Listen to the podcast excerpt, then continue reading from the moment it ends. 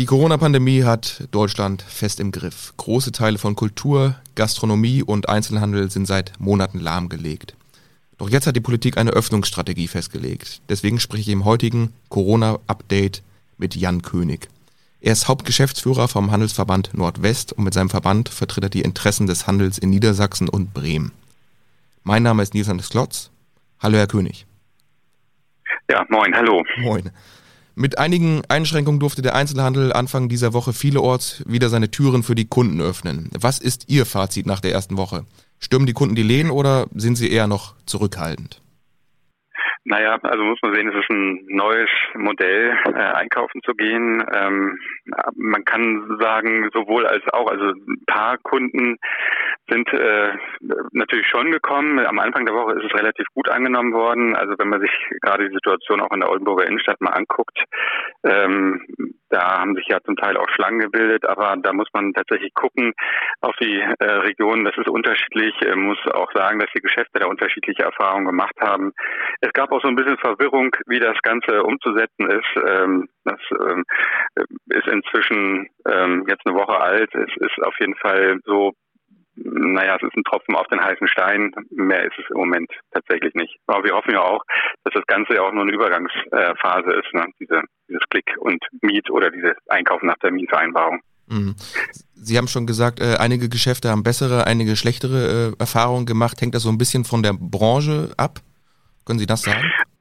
Also Textilgeschäfte, die sind eigentlich ganz gut äh, aufgesucht worden und man muss natürlich sagen, die Geschäfte, die sowieso eine sehr beratungsintensive ähm, Kundschaft oder beratungsintensives Angebot haben, denkt man mal zum Beispiel an an Kinder, die Schulranzen brauchen, mit der Ergonomieberatung zum Beispiel oder auch wenn man Brautmodengeschäfte äh, sich vor Augen hält, da ist es natürlich sowieso äh, immer mit Terminvergaben gelaufen auch in der Vergangenheit oft und für die ist das natürlich eine ganz gute Sache im Moment. Ähm, ansonsten, wie gesagt, äh, ist es komplett unterschiedlich. Möbelhäuser haben da auch verschiedene Erfahrungen gemacht. Ähm, der eine hat mehr, der andere weniger äh, Nachfragen bekommen. Also das ist auch eine Sache, die ja komplett neu in diesem Umfang ist. Mhm einige Sachen kann ich ja auch, ähm, sage ich jetzt mal, schnell im Internet bestellen. Würden Sie sagen, dass sich viele Menschen auch an den Verzicht auf den Einzelhandel gewöhnt haben? Ich meine, der Internethandel könnte ja auch zum Problem werden. Also Verzicht, ähm, also damit meinen Sie den Verzicht äh, Besuch des stationären Handels, ne? weil der Einzelhandel selber hat ja im genau im vergangenen Jahr noch noch mal zugelegt. Äh, natürlich war der Gewinner der Onlinehandel, da haben Sie äh, haben Sie recht. Die Kunden Verbraucher, die haben ihr Einkaufsverhalten schon nochmal noch deutlicher umgestellt. Wir kennen das ja aus den vergangenen Jahren auch schon, äh, dass der Onlinehandel äh, zweistellige Wachstumsraten hatte. Äh, das ist im letzten Jahr natürlich nochmal äh, deutlicher geworden und äh, dieser, dieser, dieser, dieser Wandel, der vollzieht sich natürlich nochmal schneller. Ähm, aber wir haben eben auch gemerkt, dass die Menschen, äh, wie gesagt, ja jetzt auch am Anfang der Woche echt froh sind, mal wieder in die Innenstädte zu kommen, in die Geschäfte zu gehen. Ähm, äh, das wird allerdings natürlich den Umsatz, diese Umsatzumverteilung, die wir erfahren, natürlich nicht wieder rückgängig machen. Ne? Wir werden das nicht wieder so erfahren wie vor 20, 30 Jahren. Ist klar, Onlinehandel ist nicht mehr wegzudiskutieren und hat ordentlich zugelegt, auch im vergangenen Jahr. Mhm. Bei einer Inzidenz zwischen 50 und 100 ist das Einkaufen ja, wie wir es gerade besprochen haben, nur mit Termin möglich. Die Kundenanzahl ist auch begrenzt auf eine Person pro 40 Quadratmeter. Lohnt sich die Öffnung der Geschäfte dann überhaupt finanziell gesehen? Also wie lässt sich denn so überhaupt Geld verdienen? Hm. Ja, gute Frage. Also also die kaufen nach Termin, das hätte nach unserer Auffassung schon längst umgesetzt werden müssen. Das haben wir der Politik schon vor vielen Wochen mal als eine Möglichkeit äh, angeboten, darüber nachzudenken, die Geschäfte doch so zu öffnen, weil wir ja alle wissen, dass es äh, grundsätzlich äh, kein ähm, Infektionsherd ist, der Einzelhandel. Im Moment ist es so, weil wir die Erfahrung ja auch machen, es ist jetzt, äh, es rettet die Umsatz, Umsatzverluste eben nicht äh, im Einzelhandel und es kommt vielleicht für den einen oder anderen tatsächlich schon zu spät, diese Möglichkeit. Äh, wir haben auch Umfragen gemacht, äh, dass äh, die zeigen, also dass gerade der ähm, dieses Click und Meet 37 Prozent der Befragten, also dieser Unternehmen, halten das im Moment als negativ oder oder stufen es auch als sehr negativ ein. Das ist tatsächlich für viele ein Zuschussgeschäft. Das muss uns allen klar sein. Ähm, in, äh, in Bremen ist es so, dass man da auch etwas schwieriger einen Termin machen kann. Also schwieriger halt, man kann nicht einfach hingehen zum Geschäft, um dort einen Termin zu machen, sondern man muss es äh, elektronisch machen, also per Mail oder tele per Telefon. In Niedersachsen kann man immerhin einfach so hingehen und fragen, ob man noch einen Termin frei hat, dann kriegt man einen. Aber das, äh, das ist trotzdem äh, im Moment nichts anderes als ein Tropfen auf dem heißen Stein. Also mhm. da haben wir ähm, sind wir froh, aber ich bleibe dabei, es kann im Moment nur eine Übergangslösung sein. Ja, wenn Sie schon sagen, dass es sich finanziell gesehen gar nicht so stark lohnt, wie wichtig ist denn der psychologische Effekt, also ein Zeichen für die Händler und für die Kunden, dass jetzt endlich eine Öffnungsperspektive da ist? Ja, genau, das, das zum einen, weil man hat ja schon gesehen, dass die Menschen das auch gerne wahrnehmen. Die kommen aus dem Umland ja auch nach Oldenburg oder fahren in die anderen Regionen zum Einkaufen. Ähm, es ist äh, es ist ein psychologischer Aspekt, aber wir dürfen natürlich nicht da den, also als Handel dürfen wir uns ja damit nicht begnügen, das will ich damit sagen. Also wir können ja jetzt nicht sagen, wir kriegen jetzt äh, Einkaufen nach Termin, um diesen pauschalen Lockdown, so wie wir ihn ja nennen, äh, noch dauerhaft sozusagen in die Länge zu, oder, oder noch, noch mehr in die Länge zu ziehen, denn viele Händler werden das einfach nicht überleben. Und deswegen bin ich da so ein bisschen zwiegespalten. Einerseits ist das gut, kann psychologisch äh, wertvoll sein, aber am Ende muss natürlich dann auch die Kasse bei den Händlern stimmen, damit sie überleben können. Und da trägt es leider nicht sehr viel dazu bei. Hm. Haben Sie da irgendein festgelegtes Datum? Also wie lange darf dieses äh, Einkaufen mit Termin noch gehen, damit die Einzelhändler das noch so durchhalten? Oder einige halten es naja, ja schon nicht mehr ja. durch, haben Sie ja eben schon gesagt.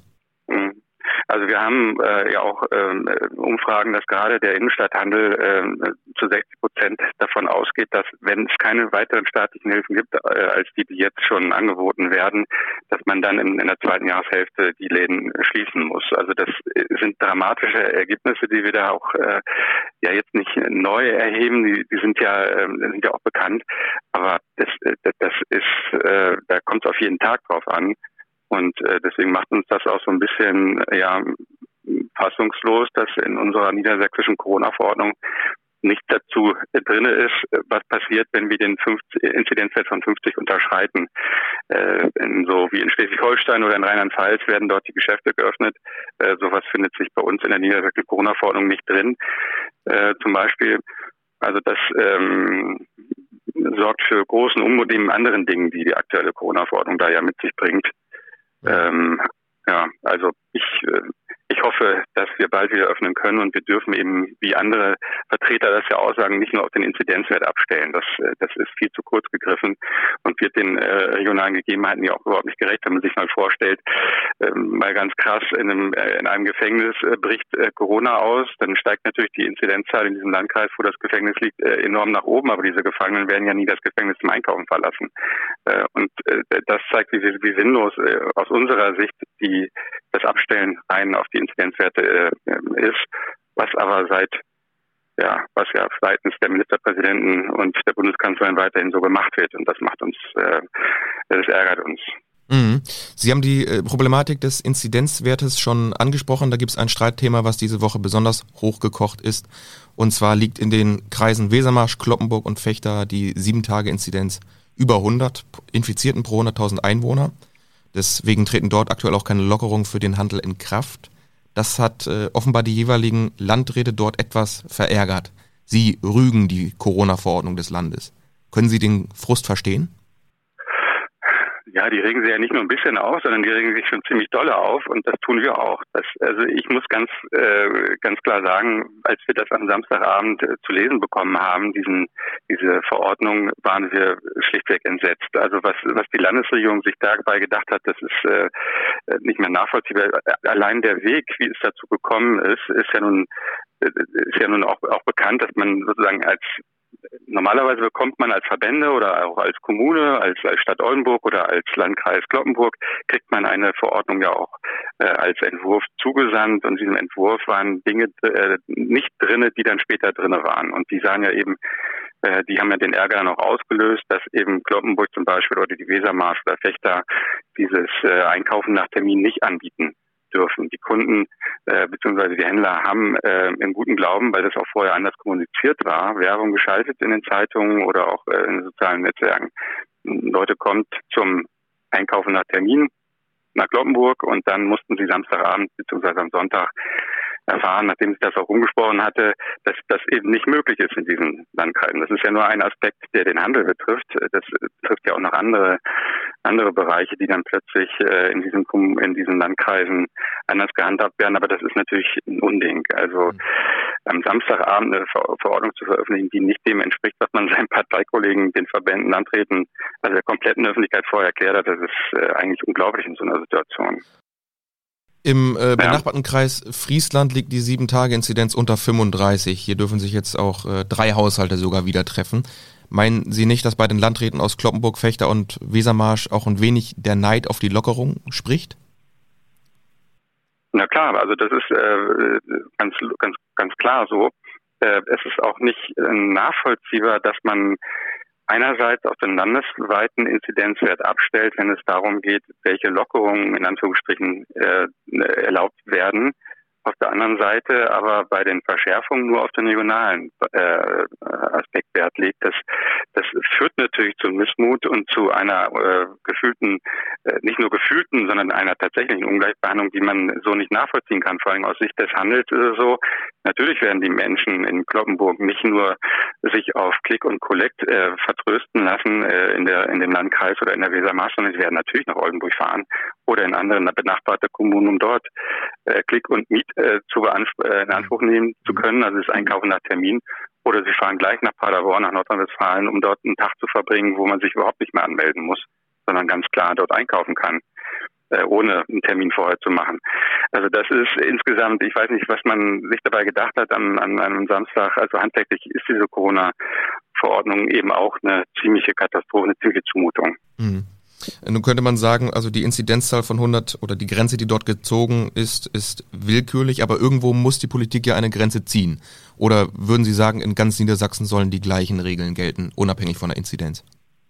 Ja, wir, wir sagen ja auch, äh, abstellen auf die Inzidenz greift viel zu kurz. Ähm, das Beispiel mit dem Gefängnis ist vielleicht ein bisschen krass, aber das bringt ja, ja auf den Punkt. Wir, wir, wir haben natürlich andere Dinge, die, die eine Rolle spielen müssen. Äh, das wird ja auch von vielen, das, also wir sind ja nicht die Einzigen, sondern sagen ja äh, viele andere kommunale Vertreter auch oder andere Verbände, dass man eben viel mehr Aspekte da reinnehmen muss in die Betrachtung. Zum Beispiel die, die Entwicklung der oder die, die, ähm, die Belegung der Krankenbetten, der, der Intensivstationen, wie sehr wie viele Menschen sind gerade äh, in Krankenhäusern aufgrund von Corona und solche Dinge. Das ist, da, da gibt es ja viele Aspekte, die eine Rolle spielen und ähm, dieser, dieser Wert 100 ist genauso willkürlich dann am Ende wie 50 oder 35. Also das, das führt viel zu kurz aus unserer Sicht mhm.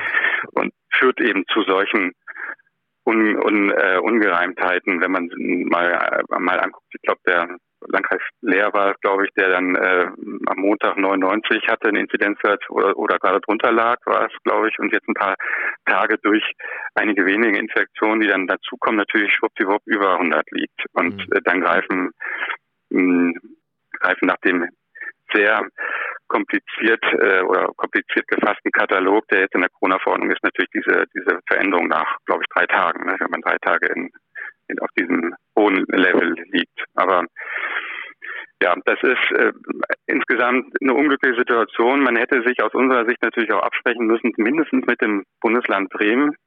Dort ähm, ist die Corona-Verordnung etwas anders gefasst ähm, oder auch mit dem Land Nordrhein-Westfalen. Wie gesagt, äh, da das führt natürlich zu Einkaufstourismus mhm. äh, zwischen den Bundesländern nach Schleswig-Holstein rein. Aber im Moment haben wir den Einkaufstourismus aufgrund dieser äh, Situation in der Wesermarsch äh, Fechter und Kloppenburg natürlich oder der Region Hannover nicht zu vergessen oder Peine oder Salzgitter natürlich auch innerhalb von Niedersachsen ganz immens. Mhm. Und um diesen Einkaufstourismus zu verhindern, wären Sie insgesamt für ein Land, also Niedersachsen in unserem Fall oder Bremen, für gleiche Regeln, für einheitliche Regeln? Ja, ja, ja, nicht nur im Land, sondern äh, am besten bundesweite Regeln, die natürlich auf die regionale Entwicklung Rücksicht nehmen.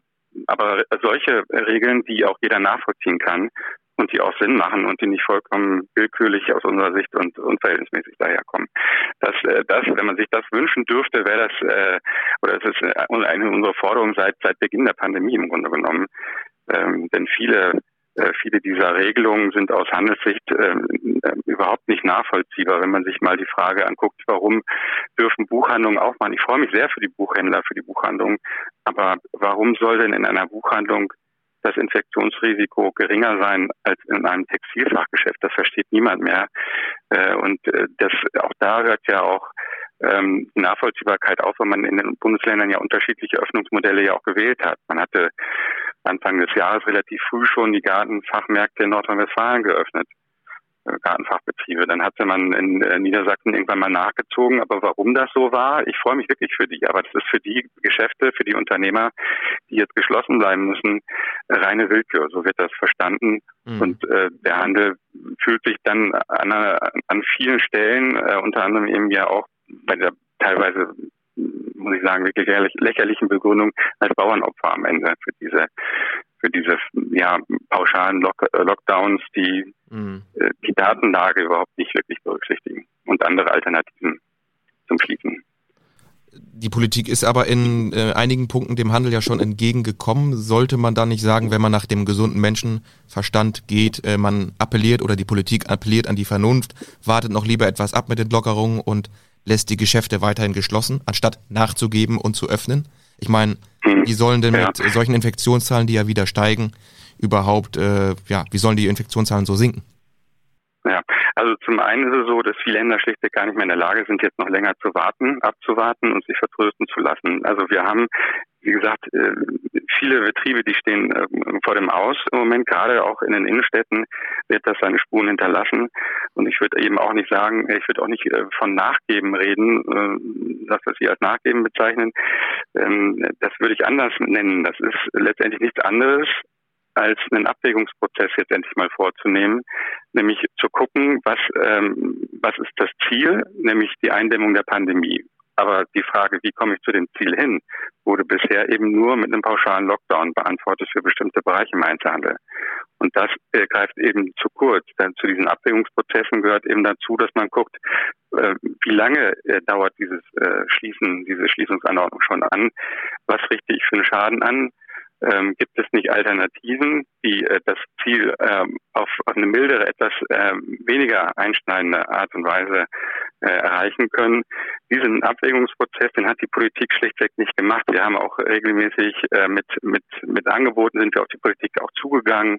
Wir haben ja ähm, seit April im letzten Jahr diese Hygienekonzepte auch umgesetzt. Nach dem ersten Lockdown kam es ja dazu, dass man dann anfangs ja noch nicht mit der äh, Maske, äh, aber dann doch irgendwann mit der Maske die Geschäfte betreten musste, dass man eine an, bestimmte Anzahl hatte äh, von Kunden, die das Geschäft betreten dürfen. Das sind ja alles Maßnahmen gewesen, die dazu beigetragen haben, insgesamt, dass der Einzelhandel nicht als, als Infektionsherd hier ähm, aufgetreten ist. Und diese Abwägung selber macht nicht die Politik, trotz unserer Vorschläge, trotz unserer Hinweise, äh, sondern diese Abwägungsprozesse macht im Moment die Rechtsprechung. Und das ist das einerseits das Bittere, weil man dadurch natürlich viel Zeit verliert aus Sicht des Handels.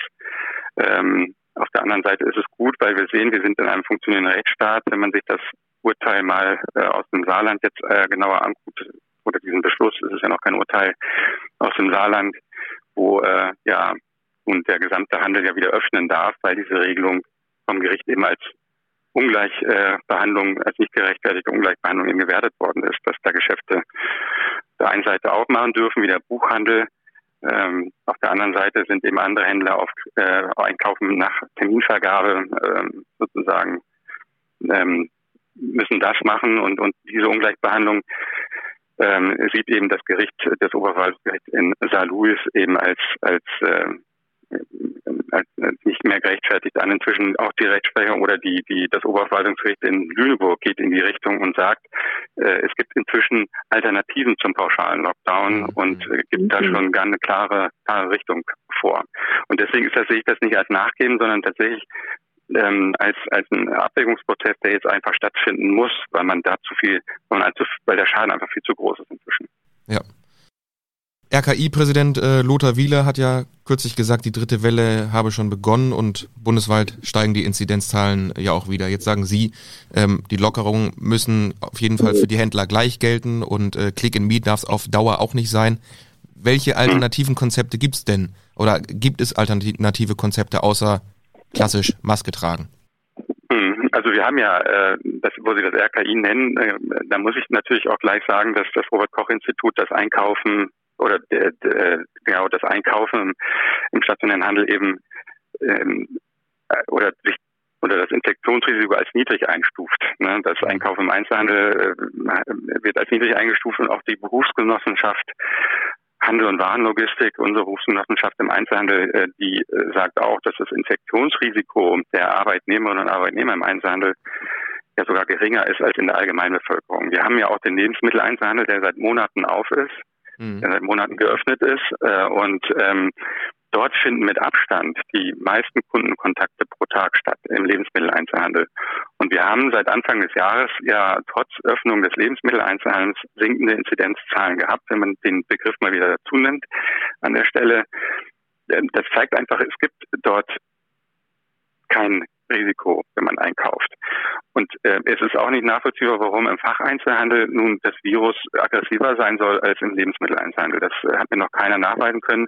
Und das ist eben der Punkt, den ich meine. Aufgrund einer so schwammigen, unklaren, aus unserer Sicht einfach eindeutigen äh, ähm, Datenlage heraus, diesen pauschalen Lockdown zu machen, das, das geht nicht. Also wir haben Hygienekonzepte, ja, die, die haben sich eingespielt. Also im Lebensmitteleinzelhandel sehen wir das ja jeden Tag. Äh, auch die Begrenzung der, der, der, der Kunden pro Quadratmeter ist ein Punkt. Dann das Abstand halten in den Geschäften äh, oder das Maske tragen, das ja durch die FFP2-Masken nochmal äh, verschärft worden ist, man kann ja diese Alltagsmasken da nicht mehr tragen, sondern man muss ja FFP2-Masken tragen im Einzelhandel, Lebensmitteleinzelhandel und im Einzelhandel insgesamt. Also ähm, mit Desinfektionsmitteln. Die Mitarbeiter sind geschult, die sitzen äh, ja hinter ähm, Plexiglasscheiben in der in der Regel und sind auch geschützt, so dass da äh, das auch ja das äh, insgesamt ja die Datenlage so äh, ja auch erklärt mhm. im Moment. Und aus dem Grund ist das für uns ähm, sehr ernüchternd, diese Entwicklung, weil die Politik da auf dem äh, sehr taub ist äh, und wir eben den Weg der über die Gerichte gehen müssen. Und das ist immerhin etwas in Deutschland, dass die Gerichte da noch funktionieren und so langsam da auch ähm, ja, diesen pauschalen Lockdown tatsächlich dann auch ähm, ja, verhindern. Wenn wir jetzt ein bisschen in die Zukunft schauen, wann rechnen Sie denn damit, dass man als Kunde wieder ein wenig enthemmter einkaufen gehen kann? Also wann treten denn Lockerungen ein, so wie Sie es gerade beschrieben haben? Oder so wie Sie es sich wünschen? Also die müssten, äh, aus unserer Sicht können die sofort äh, gemacht werden, sofort umgesetzt werden. Äh, ich weiß, da wird man natürlich auf, ähm, ähm, auf andere Ansichten stoßen, aber äh, aufgrund der Datenlage, wie gesagt, könnte man das komplett äh, jetzt umsetzen, ohne dass wir befürchten müssen, dass da die Infektionszahlen aufgrund des Einkaufens in die Höhe schießen. Ähm, wir haben ähm, Berechnungen oder äh, wir wissen, wie sich oder hm, Berechnungsmodelle des HDE, wonach man sagen kann, wenn zum Beispiel die Öffnung im April erfolgt, dann äh, schrumpft der Einzelhandel um, um vier Prozent gegenüber dem Jahr 2020. Und gegenüber dem Jahr 2019 wäre das, äh, wenn man im April die Geschäfte noch öffnen kann, ein Umsatzverlust von 23 Prozent. Das sind wahnsinnig hohe Zahlen. Also äh, wir müssten eigentlich im Grunde genommen sofort öffnen, mhm. müssen äh, die Geschäfte wann, wann öffnen. denken Sie denn, gibt die Politik ihr Go dafür? Das wird dann passieren. Das, das haben wir, das Go haben wir ja in, in, äh, im Saarland haben wir das ja. Aufgrund dieser äh, Gerichtsentscheidung dort. Dort wird die Corona-Verordnung erstmal ähm, nicht angepasst in dem Sinne. Das heißt, die Geschäfte dürfen da erstmal weiter öffnen. Äh, da, das ist jetzt ein, äh, ein, ein, ein äh, das ist jetzt, äh, wie gesagt, im einstweiligen Rechtsschutz passiert. Dieser, dieser Beschluss, das eigentliche Verfahren läuft ja noch im Hintergrund, aber es gibt ja bundesweit hunderte von Klagen von Einzelhändlern. In, in jedem Bundesland gibt es Klagen gegen die Corona-Verordnung von Händlern. Und es gibt ähm, äh, jetzt mit dem Saarland den ersten Aufschlag und wir müssen jetzt gucken, wie die Gerichte in den anderen Bundesländern, übrigens auch in Bremen oder in, in Niedersachsen, da entscheiden. Die die Richtung hat das äh, Oberverwaltungsgericht in Nienburg schon so ein bisschen vorgegeben. Äh, und sobald eben diese Corona-Verordnungen gerichtlich ja, ähm, ja korrigiert werden, so nenne ich das mal, ähm, ist die Politik natürlich gefordert, da äh, dann, spätestens dann, sich endlich mal sinnvolle Alternativen einfallen zu lassen. Mhm. Als also das kann ich nicht prognostizieren. Ja. Ich kann das nicht auf ein Datum sagen, aber ähm, es muss schnell passieren. Ja. Als abschließende Frage, ja. ähm, trotz der schwierigen Situation, die Sie jetzt auch äh, für den Handel beschrieben haben, was stimmt Sie optimistisch? Naja, zumindest, äh, also, also optimistisch bin ich äh, ja, grundsätzlich schon. Also äh, zum einen ist es so, dass man äh, jetzt merkt auch, dass die Menschen ähm, ja froh sind, wenn sie wieder äh, einkaufen können in unseren Innenstädten. Das haben wir im letzten Sommer gemerkt, äh, nach dem ersten Lockdown das waren jetzt nicht die Menschenmassen oder so, aber allein die Stimmung und die, die Freude, die man dann äh, wieder gespürt hat, das äh, macht mich zuversichtlich, dass es den stationären Handel auch in Zukunft äh, weiterhin natürlich auch in unseren Innenstädten geben wird. Wir, optimistisch stimmt mich eben auch, dass wir in einem Land leben, wo wir auf den Rechtsstaat noch vertrauen können. Ähm, ich will jetzt nicht vorgreifen, ich weiß nicht, was die Gerichte entscheiden, aber die Situation, die Erklärung auch äh, im, Saarland äh, oder des Oberverwaltungsgerichts im Saarland stimmt mich doch optimistisch. Und ähm, ja, ich hoffe natürlich auch, dass wir trotz dieser ganzen ja, Verzögerungen oder, oder Fehler, die die Politik ja gemacht hat, dass wir diese Pandemie bald überstanden haben äh, und dann, wie Sie es ja eben auch schon gesagt haben, wieder unbeschwert oder un, äh, oder oder fröhlich dann äh, einfach ein, einkaufen können, ohne uns groß Sorgen um unsere Gesundheit zu machen. Ein schönes Abschluss, ja. Abschlusswort. Herr König, ich danke Ihnen für das Gespräch. Ja, gerne. Danke auch. NWZ